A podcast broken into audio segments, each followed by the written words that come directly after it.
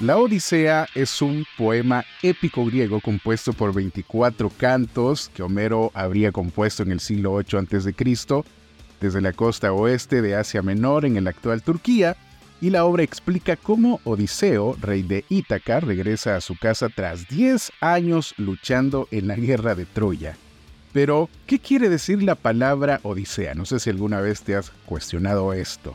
Es un viaje largo en el que abundan las aventuras adversas y favorables al viajero. Y es precisamente sobre estas aventuras adversas y favorables de nuestro invitado que hoy hablamos en este nuevo episodio del podcast, al cual he llamado Odisea. Esto es HDP, el podcast de los hijos de pastores. La paz de hoy es la respuesta a las oraciones de ayer. Por eso, esta casa va a volver a sonreír, porque el gozo del Señor es nuestra fortaleza.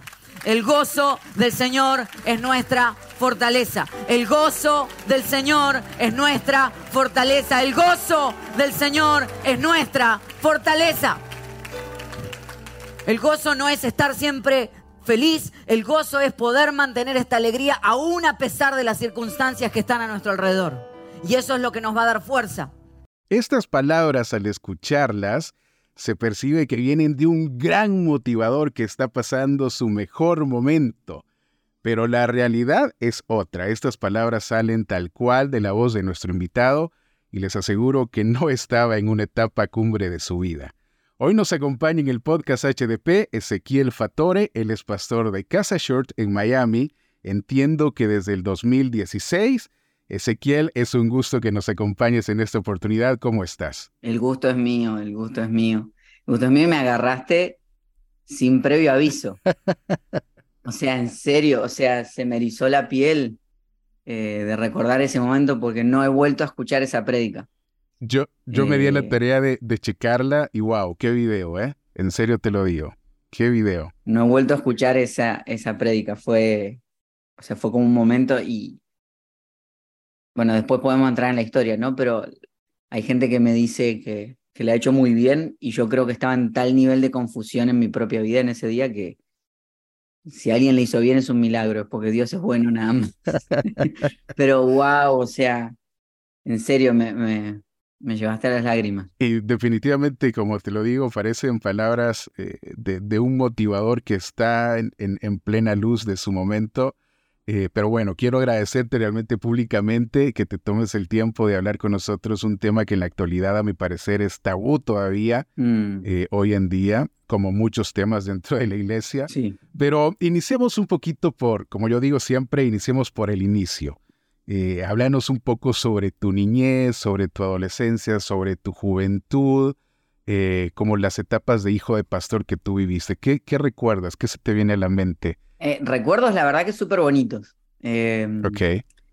Desde, desde chiquito, yo ya nací, yo nací mientras mis papás estaban en el Seminario Teológico Bautista en Buenos Aires. Ok. Eh, así que mientras ellos estudiaban teología, yo jugaba. y, la verdad que un poco ese fue el, camino de mi vida. Después pasamos a, a, la, a, la, iglesia y sabes que las iglesias bautistas tienen por tendencia tener como una casa para su pastor que es dentro de la misma iglesia.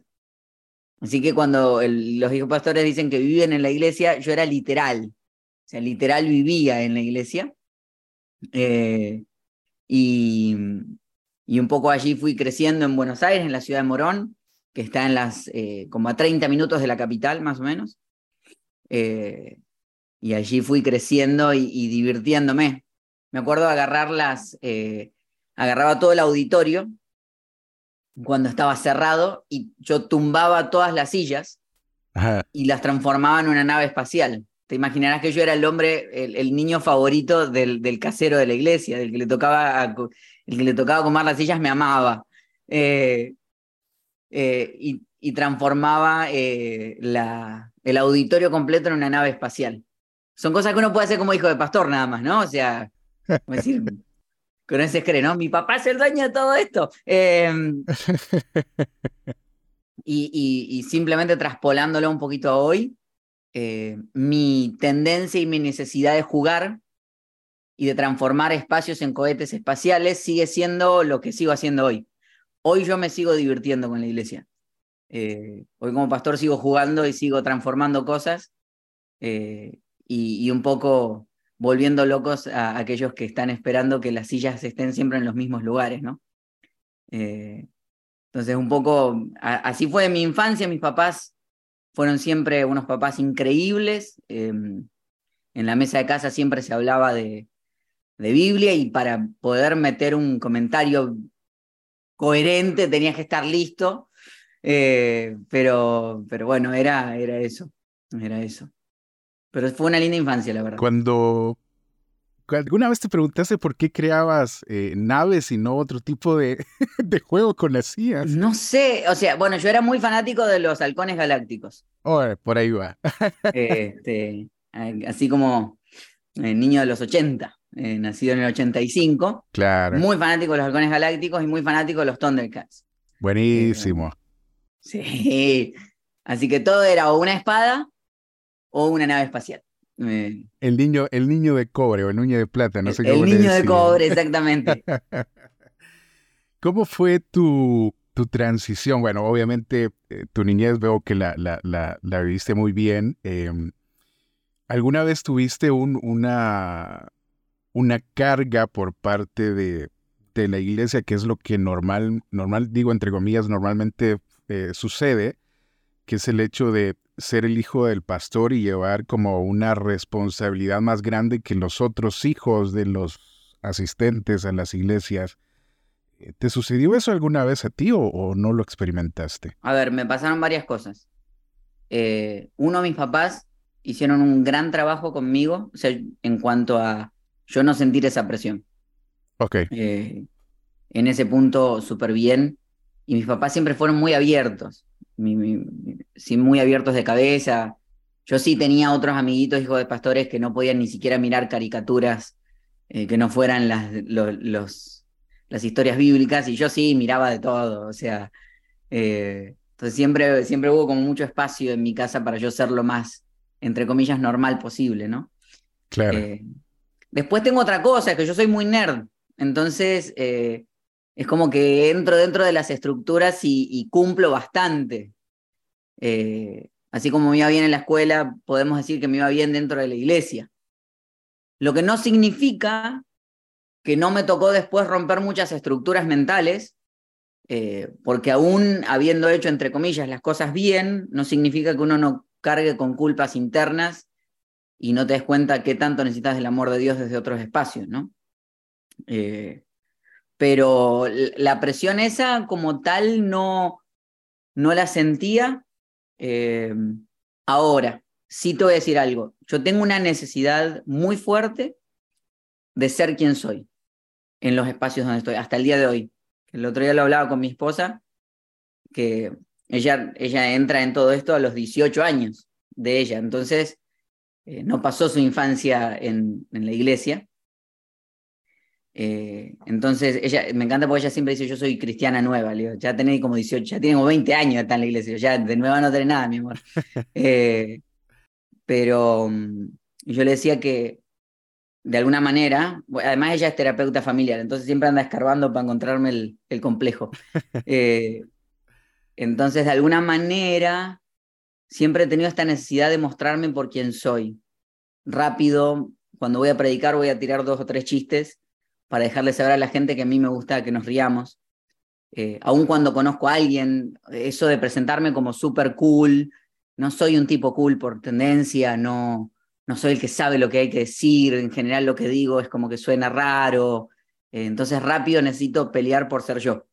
Entonces creo que eso mismo vivía en la iglesia, ¿no? Trataba de pelear lo más posible por ser yo, porque una vez que llego a ese espacio, me, siento más libre. Buenísimo, y, creo que es importante el hecho de que tu familia eh, te haya apoyado y haya cuidado eso en vos, ¿no? Porque a veces lo que tiende a pasar en la vida de los hijos de pastores es lo contrario, es como, no puedes ser vos, tenés que, que, fingir ser otro por el, por el bien de la iglesia, ¿no? Entre comillas. Sí, tuve otros problemas después, ya a nivel con, con mi papá, eh, a nivel de que esta misma creatividad interna y el ser yo, eh, después chocó con los formatos y las formas de la iglesia, porque para mí todo es una nave espacial. Entonces, esta misma creatividad que está siempre buscando desafiarse, obviamente eh, es conflictiva, ¿no? Entonces, claro. sí encontré esos conflictos. Por ahí no era el de portate bien, no te drogues porque sos el hijo del pastor, pero, eh, pero sí era el, hey, o sea, eh, ¿por qué estás cambiando esto? ¿Por qué estás cambiando aquello? ¿O por qué lo estás viendo de esta manera? Eh, entonces creo que ahí, sí encontré otros conflictos porque mi, mi alma es muy creativa. Entonces, por esto mismo que te cuento, ¿no? Entonces, ahí creo que encontré esos conflictos fueron por otro lado. Ok, viajemos en el tiempo un poco. Dale. Eh, lleguemos al 2019. 2019 creo que es una fecha un poco fuerte. Sí. Em, en la publicación de, Facebook de Casa del martes 28 de mayo de 2019, digo lo siguiente que dice. Nuestro corazón se duele al informar una gran pérdida para nuestra casa. Nuestro pastor fundador Marcelo Fatore está ahora en la presencia del Señor. Les pedimos oración por su familia. ¿Quieres contarnos qué es lo que pasó, qué pasó en esos, en esos momentos. Sí, luego de varios años de mi papá pelear con una depresión y, y con otros temas mentales no diagnosticados, eh, decidió el, esa fecha que acabas de nombrar, uy, me estás llevando al, al, pasado, me estás haciendo un paseo emocional, no estaba listo para todo esto. Em, ¿Pero está bien o está mal? Sí, está perfecto, está perfecto, está perfecto. Está perfecto. Son estos espacios donde después de uno pasar te das cuenta que Dios ha hecho cosas y, y, sanó, ¿no? Porque... Ok. Pero tranqui, tranqui. Em, ese día decidió, un domingo a la noche, dos de la mañana en realidad de un lunes, decidió quitarse la vida finalmente. Em, luego de pasar por un proceso muy fuerte de, de depresión, ¿no? Entonces, lo que lees ahí fue la publicación del lunes ese, que estábamos en un nivel de confusión insoportable, de no saber qué hacer, ni quiénes éramos, ni para dónde íbamos. Eh, pero bueno, eso fue, la, eso fue lo que más o menos pudimos esbozar. Eso, eso había pasado ese día. ¿Quién, quién uh, toma la batuta y dice, este es el camino que tenemos que que tomar en estos momentos difíciles? Eh, no, bueno, fue en comunicación con, eh, en conversación con algunos pastores amigos eh, que, que, acudieron al momento a, estar al lado nuestro, gente que, que son mil puntos. había todo un grupo de gente, hay un grupo de gente que caminó conmigo toda la vida, o sea, son pastores que me vieron crecer que son, también fueron pastores que mi papá formó y que estaban ahí disponibles. Tengo amigos dentro del, de la iglesia que lideran junto conmigo, que son mis hermanos en esta vida y que estaban ahí. Y después otros pastores que venía formando relación sin imaginarme que iban a ser herramientas e instrumentos de Dios en este proceso. Así que ayudaron un poco todos ellos a, a clarificar la mente y tratar de, de ayudarnos a poner en palabras eso y todo lo que fue pasando en esos días, ¿no? Eh, hace unos dos episodios atrás eh, tocamos esta temática con un psicólogo profesional, hablamos sobre la depresión específicamente y cómo esta, no siempre, pero sí ocasionalmente puede llevarte al suicidio. Em, ¿Cómo lo veías vos con, con, con, tu papá, Ezequiel? ¿Cómo, cómo lo experimentaste, em, ese proceso con, con, con tu papá de la depresión? Fue muy complejo porque no teníamos palabras. Eh, creo que una de las grandes, uno de los grandes artes de la terapia es, es darte definiciones para cosas que estás viviendo, ¿no? Eh, hemos escuchado más de alguna vez que no se puede eh, cambiar lo que no se puede nombrar. Entonces, cuando uno, una de las grandes cositas lindas que tiene la terapia es que te ayudan a poner palabras a lo que estás viviendo y nos faltaban palabras faltaba decir esto es una depresión, eh, esto es eh, un proceso psiquiátrico que necesita ser tratado. Entonces, eh, además, mi papá siempre se resistió a, ir a terapia o a ver un psicólogo. Entonces, fue un proceso muy duro. De hecho, fue muy largo también. Ahora que uno lo ve después, ¿no? Terminado la cuestión, porque nadie te va a decir, ay, eh, ¿cómo no se dieron cuenta? Eh, es que lo que pasa es que se va subiendo de a poco la, la temperatura. son pequeñas cositas que uno dice, uy, tuvo un mal día, uy, tuvo una mala reacción, uy, bueno, hace rato que está enganchado con la pérdida de sus papás y bueno, está pasando su luto. Entonces, no era una cosa individual, sino la sumatoria de cosas. Había una vez, un, en Argentina había un programa de televisión que hacían cámaras ocultas. Eh, y, y, eran, o sea, y agarraban de repente a una conductora de televisión y le hacían, le hacían un desastre, iban y le hacían, se le aparecían, le hacían chistes de terrible sentido. Y la lógica cuando uno ve esas cámaras ocultas es decir, pero ¿cómo no se da cuenta esta mujer que le están haciendo una broma? Y entrevistaron una vez a uno de los, de los artífices de todo eso. Dice, lo que pasa es que ustedes ven un compilado de 10 minutos de un programa que duró 3 horas. Dice, nosotros no era que tirábamos chiste y chiste y chiste y chiste, era un chiste y después nos portábamos serios. Otro chiste y después nos portábamos serios. Entonces, eh, era tan pequeño que uno no se da cuenta. En el resumen, uno se da cuenta. Bueno, lo mismo pasó, eh, yo encontré en eso palabras. Lo mismo pasó con lo de mi papá. En el resumen, vos decís, ¿cómo no se dieron cuenta? Bueno, lo que pasa es que eran pequeñas cosas que sumadas uno dice, bueno, necesitamos un, proceso. ¿Cómo, ¿Cómo lo llevó tu familia? ¿Cómo lo llevaron tus amigos, tu, tu cercano? A ver, eh, entiendo el proceso, eh, que siempre la cobertura pastoral es, un, es algo bueno dentro de la comunidad de fe, eh, pero tu familia, ¿cómo, cómo, ¿cómo estuvo en estos momentos difíciles? Bueno, aprendimos que el suicidio es como un vaso que se rompe eh, y que los vidrios vuelan para todos lados y a cada uno nos corta de una manera distinta. Eh, y eso también aprendimos, ¿no? Que cada uno vive su luto de una manera distinta y tuvimos que aprender a respetarnos y entender de que, por ejemplo, mi reacción ante el suicidio fue enojo. La reacción ante el suicidio de mi mamá fue culpa. La reacción de mi hermano fue tristeza. Eh, entonces, por ejemplo, lo peor que a veces nos pasaba era cuando nos juntábamos los tres a hablar, porque las tres emociones, ninguno entendía al otro. Eh, entonces tuvimos que aprender a respetarnos los espacios, aprender a cada uno a hacer su, ir con un terapeuta que nos ayudara a procesarlo. De hecho, a mí tomarme el tiempo de, de, entender de que aunque yo estaba pasando por mi luto, mi esposa también. Exacto. Y que había sido afectada desde ese lado. Entonces, no solamente por el suicidio como tal, sino el proceso de camino a. El proceso de la depresión, los maltratos que hubo a través de ese proceso. Entonces, todo eso que iba pasando nos iba dañando a todos de una manera distinta. Lo mismo, hay un, amigo que es mi hermano en esta vida que se llama Gerson, que es además el, el, director del, del, área de música de, casa. Y, recuerdo que él obviamente tomó el rol más, más de liderazgo en la iglesia en ese tiempo, más en los meses que no estuvimos. Y recuerdo él un año después decirme, ahora yo necesito llorar. Mm.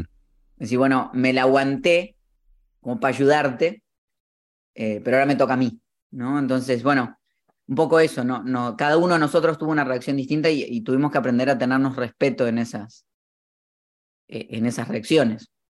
Y a veces aprender que lo mejor era no hablar entre nosotros, porque mejor que cada uno hablara con su terapeuta, ¿no? Era como... Ah. Em, para, para, poder procesar. Eso es importante lo que, lo que mencionas. Dos, dos cosas eh, saco o recalco de lo, que, de lo que acabas de mencionar. Uno, la importancia de, Totalmente. de hacerse acompañar por, por profesionales, ¿verdad? E, en momentos como estos, que es muy importante y que a veces la iglesia no lo ve como, como algo bueno, no sé por qué, pero creo que a veces eh, sobre espiritualizamos todo y decimos, no, es que Dios es el que te va a sacar y tenés que salir adelante. Pero qué importante es el hecho de reconocer que también Dios dejó a estas personas preparadas y fue para algo, ¿no? Para ayudar a, las personas en momentos difíciles.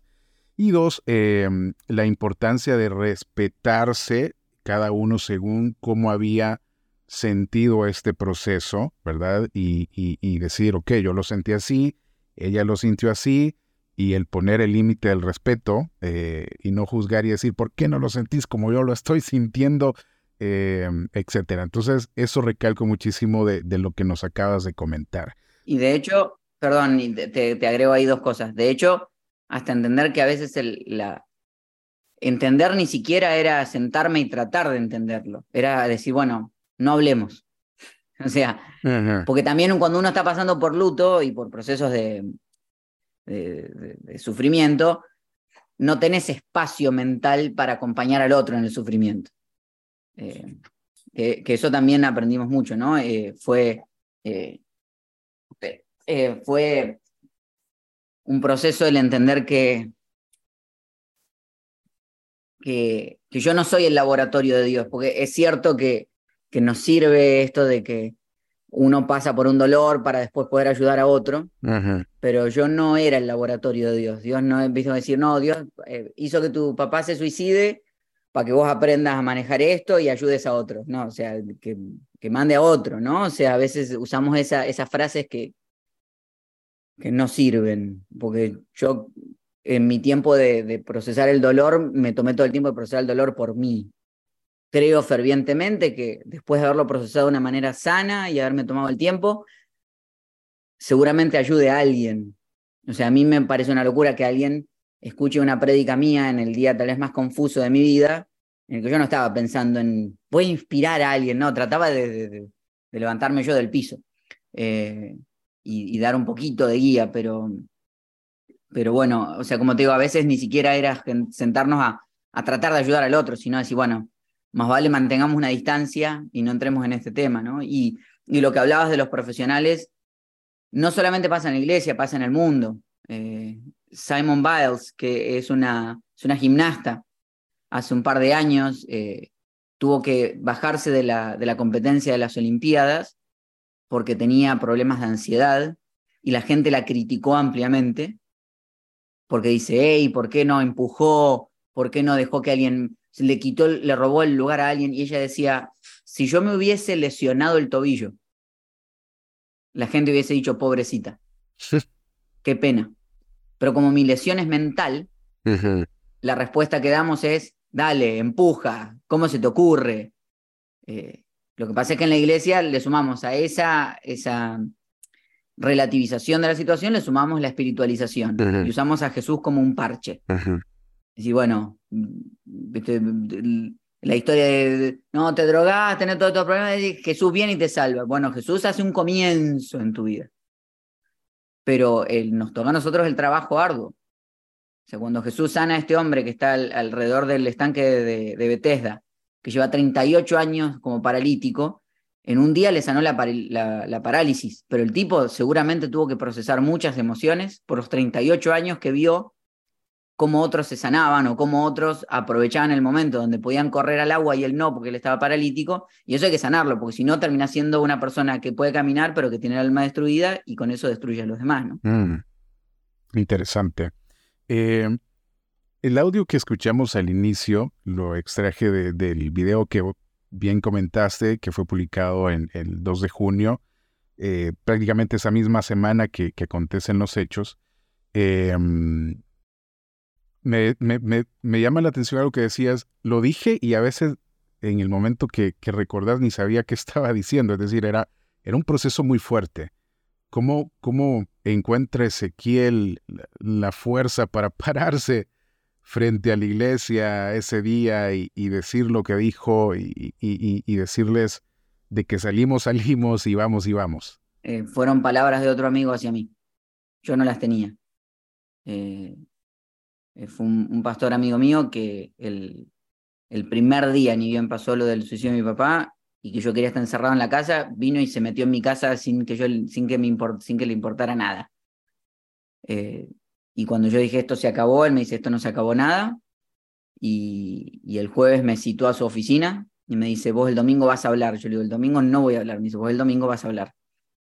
Me dice, vas a dar un, vas a dar un cierre a esto y te vas a ir de vacaciones y, ustedes van a sanar en el proceso. Eh, yo digo, yo el domingo no voy a hablar, me dice, el domingo vas a hablar. ¿Y de qué voy a hablar? Me dice, estos son los tres puntos que vas a dar. Me dice, pum, pum, pum. Y me ordenó, porque cuando estamos en crisis necesitamos a alguien que, que nos hable con claridad, ¿no? Y sí. Amigos que puedan ver lo que nosotros no vemos. Em, tanto él como, bueno, mi esposa y, y amigos que estaban alrededor que supieron guiarnos adelante. Ahí salió. O sea, y, y, la frase esa de el gozo del Señor es nuestra fortaleza, esa me la enseñaron porque me pasó en el proceso de estar en, en crisis y de repente reírme y sentirme culpable. Pues, ¿Por qué me estoy riendo ahora si acabo de perder a mi papá? Mm. Y este amigo me decía, bueno, eh, ese es, o sea, que puedas reírte en un tiempo de tristeza habla de que el poder de Dios es real, ¿no? Porque el gozo del Señor es nuestra fortaleza, me decía él. Entonces, eh, eh lo que sea que estés viviendo. Además, eh, creo que emocionalmente vivimos así, ¿no? Que a veces uno no sabe qué hacer con la tristeza y a veces te ataca y te dan ganas de reírte un poco. Buenísimo. ¿Qué le dices ese a... yo te digo ese porque escucho tu podcast y, y, y Marcia así te dice, ¿no? Entonces yo me siento como que sí. Está perfecto. Estoy en confianza ahí. Está perfecto. Eh, me encanta mi nombre y me fascina que me lo digan en el, diminutivo de mi nombre, me fascina. Así que yo así firmo. ¿Qué le dices a un HDP, o sea, un hijo de pastor o hija de pastor que puede estar o haya pasado por lo mismo que vos pasaste? Que hable, que busque ayuda, que se tome el permiso de llorar todo lo que tenga que llorar, que su tarea no es salvar a nadie, eh, porque hay veces que tenemos este miedo de, uy, estoy pasando por esto, pero si lo cuento, mm. eh, me pasaba con mi terapeuta, digo, cuando yo le cuente todo lo que he vivido, este hombre lo que no va a hacer es, o sea, no va a poder creer en Dios, porque si yo le cuento todas las... O sea, que en algún momento fue como decir, bueno, que a este lo salve otro, si yo necesito un terapeuta. Pero fíjate qué belleza que aún en, en haber sido sincero con mi proceso, eh, mi terapeuta terminó eh, como amando al Dios que yo conocía. Mm. Eh, desde la sinceridad, desde la vulnerabilidad. ¿Qué le diría a un, a un hijo de pastor o hija de pastor que está pasando eso? Que, que abra el corazón, que busque a alguien, que busque ayuda, ayuda profesional, alguien que le pueda escuchar. Eh, uno, eso. Segundo, que tenga un grupo de amigos alrededor que sea saludable y sano, eh, que sean los que te ayuden a ver eh, que hay luz al final del túnel aun cuando vos no la veas.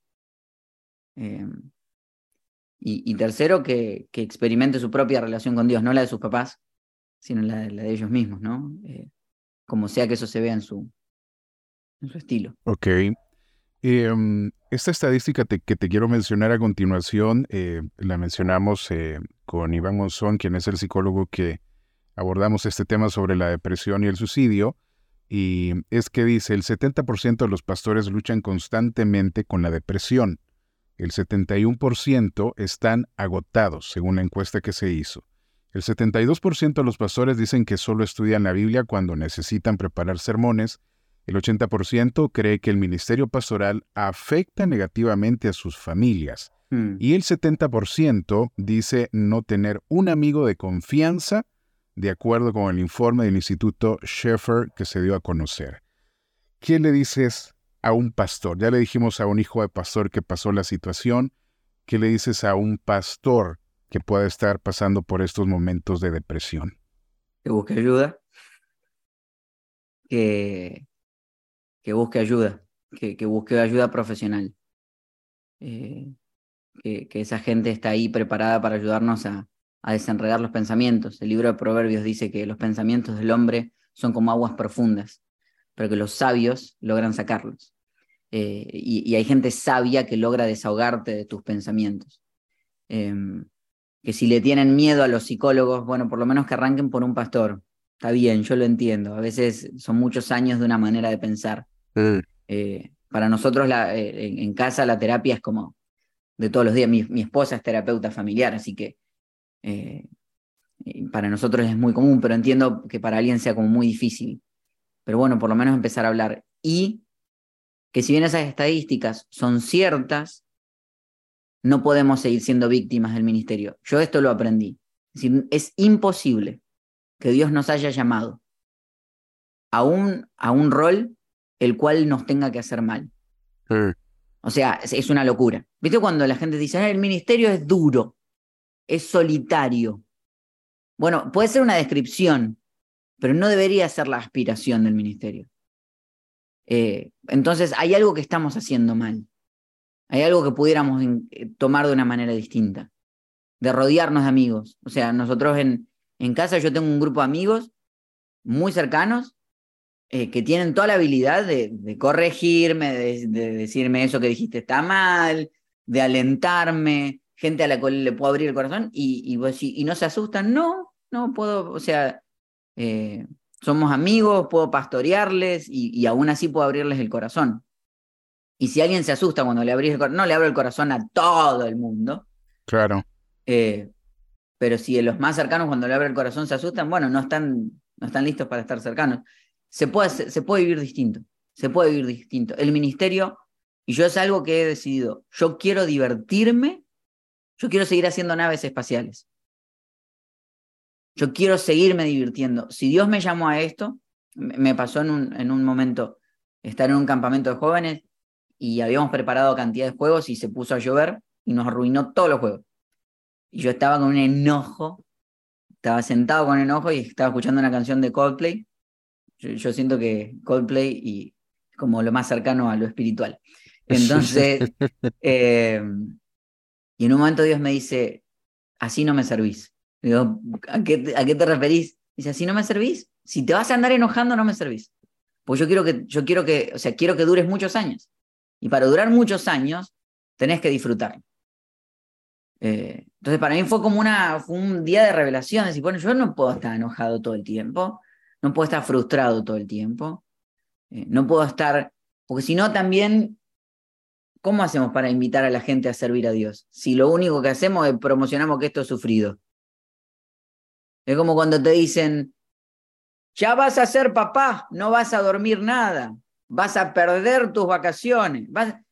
Cuando yo no tengo hijos todavía, pero les, hablo a los, a veces los amigos tienen, pero promocionámelo bien, me están, se me estás matando, decime que que hay un amor por tu hijo que, que supera las, las noches no dormir. Decime que eh, poder ver a, tu, oler a tu hijo, te, o sea, hablame de eso, no me hables de las noches que no dormís, porque si no, no me dan ganas. Entonces, bueno, eh, como pastores también tenemos que revisar cómo hablamos de, servir a Dios, porque si hablamos siempre de sufrido, la gente te traiciona, y bueno, dediquémonos a otra cosa. Te agradezco muchísimo, Ezequiel, eh, tu tiempo. Realmente también agradezco más que el tiempo el, abrir tu corazón y compartirnos a esta comunidad de hijos e hijas de pastores eh, el hecho de, las realidades que suceden y por eso eh, precisamente fue el, título de este podcast de Odisea. Le quise dar una entrada un poco filosófico, aunque la verdad la idea nació jugando con mi hija eh, el juego de Mario de Odisea, que realmente está muy entretenido, pero es eso, ¿no? Es, es el hecho de, cuando jugás sabes que es divertido, pero también hay momentos en el que hay que pasar un día, dos días para tratar de, de pasar de nivel o pasar de, juego de Mario. Y yo dije, no, realmente es una odisea y, y, realmente es lo que los hijos de Dios vivimos muchas veces, pero por eso eh, creo yo que se acoplaba muchísimo al tema de ahora, porque son esas aventuras adversas y favorables que nosotros encontramos durante vamos viajando. Así que gracias, de verdad, eh, un fuerte abrazo y gracias por el tiempo que nos dedicaste. Ha sido un gusto y a los que me escuchen, yo tengo siempre un corazón muy cercano para los hijos de pastores, así que escríbame por Instagram, avísenme que son hijos de pastores y entramos en conversación. Eh, me, encanta, me encanta hablar con hijos de pastores acá estoy disponible para, para pasar un rato.